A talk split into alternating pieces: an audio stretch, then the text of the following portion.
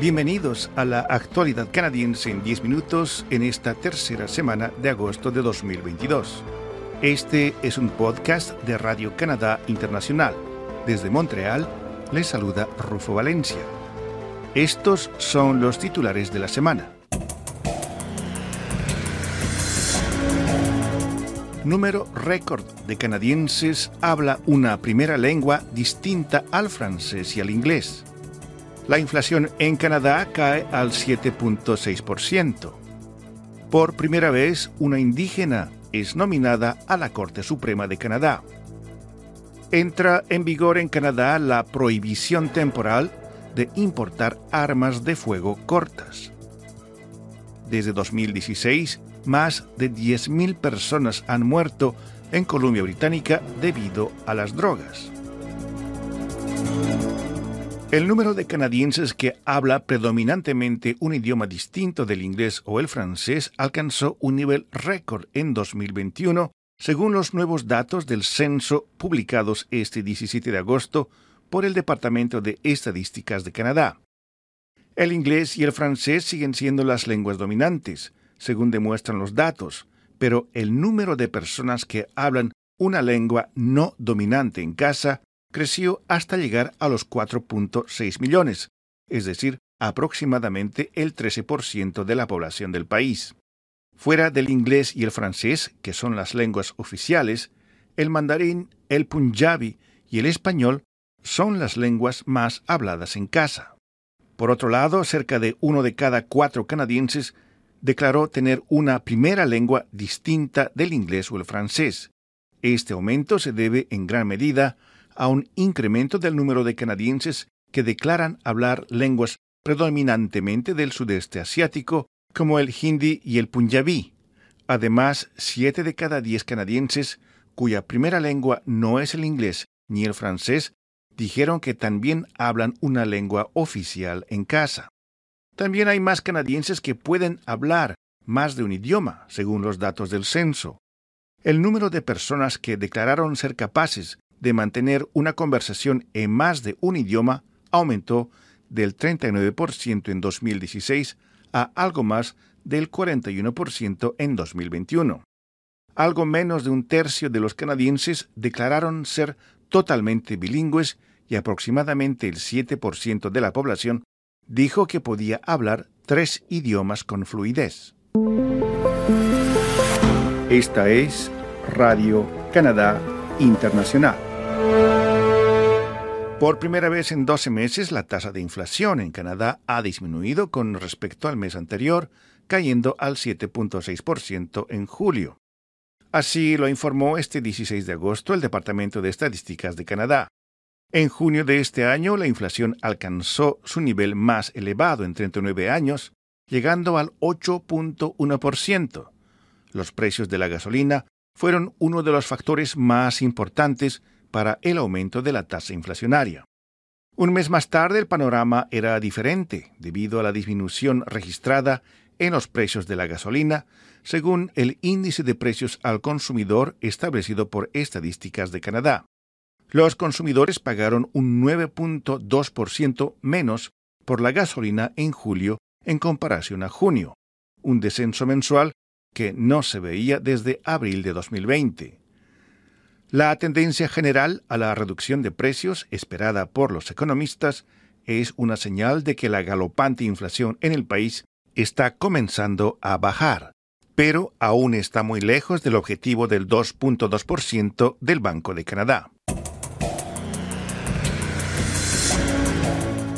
El primer ministro Justin Trudeau anunció este 19 de agosto la nominación de la jueza Michelle Obonsawin a la Corte Suprema de Canadá.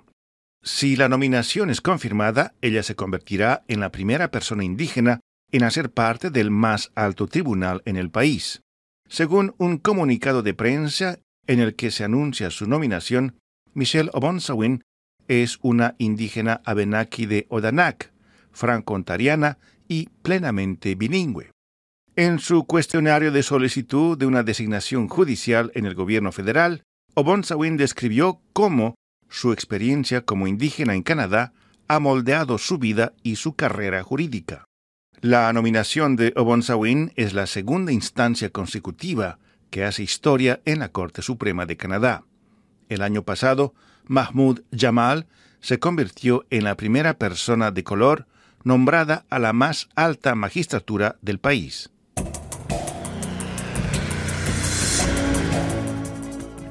A partir de este 19 de agosto, las personas y las empresas tienen prohibido importar a Canadá armas de fuego cortas, esto con limitadas excepciones.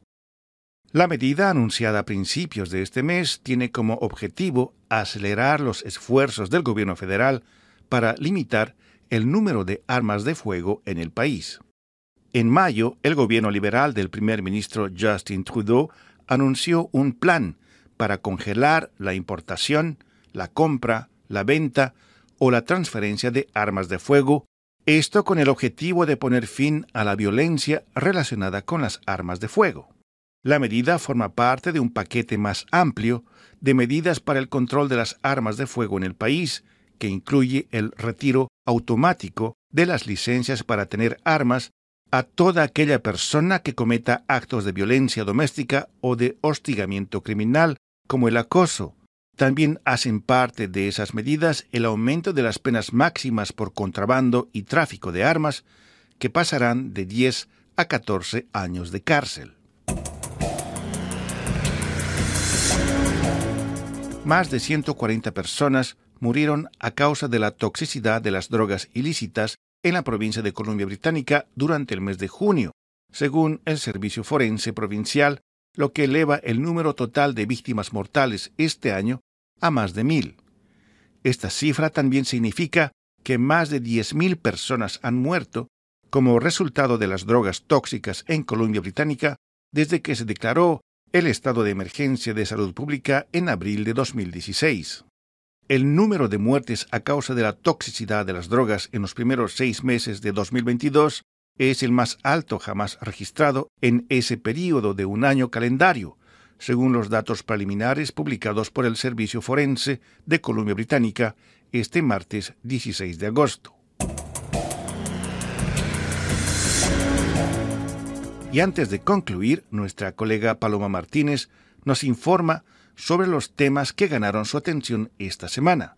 Bienvenida, Paloma. ¿Qué tal, Rufo? Con mucho gusto de regreso a los estudios de Radio Canadá Internacional. Esta semana les hablo de la cantante Stephanie Osorio y de la actriz Isabela Villalba, madre e hija respectivamente, quienes han logrado evolucionar artísticamente aquí en Montreal, Canadá, apoyándose mutuamente y además sintiendo mucho orgullo la una por la otra. Soy mamá de una hermosa adolescente de 16 años que hoy día también es artista, su papá también es artista, entonces por ambas partes, la música, el diseño, Isabel ha tenido mucha influencia. Pues me siento muy orgullosa también, hace rato que mi mamá quiere hacer ese proyecto de como solista y al fin lo pudo lograr, así que estoy muy contenta por ella y me parece que tiene un talento súper y que lo está aprovechando por fin a su máximo. También les hablo de Paula Baeza Pailamilla y David Hernández Palmar, cineastas mapuche y guayú, respectivamente, quienes vinieron a Canadá a participar con otros indígenas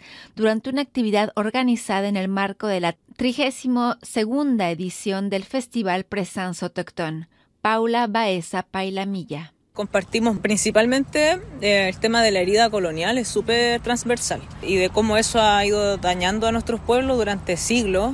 Eh, hay muchas cosas que sí, que, son importantes de visibilizar como el alcoholismo, la drogadicción y las condiciones súper de marginalidad en las que viven ciertos sectores de las poblaciones indígenas en distintos territorios. Eso pasa todas partes donde existen capitalismo y pueblos originarios. Y en Toronto se lleva a cabo este domingo la competencia internacional de empanadas y para la periodista y curadora culinaria del evento Mariluz Mejía, lo más interesante de este concurso es que los jueces son miembros del público y eso le da un espíritu lúdico y amistoso al evento.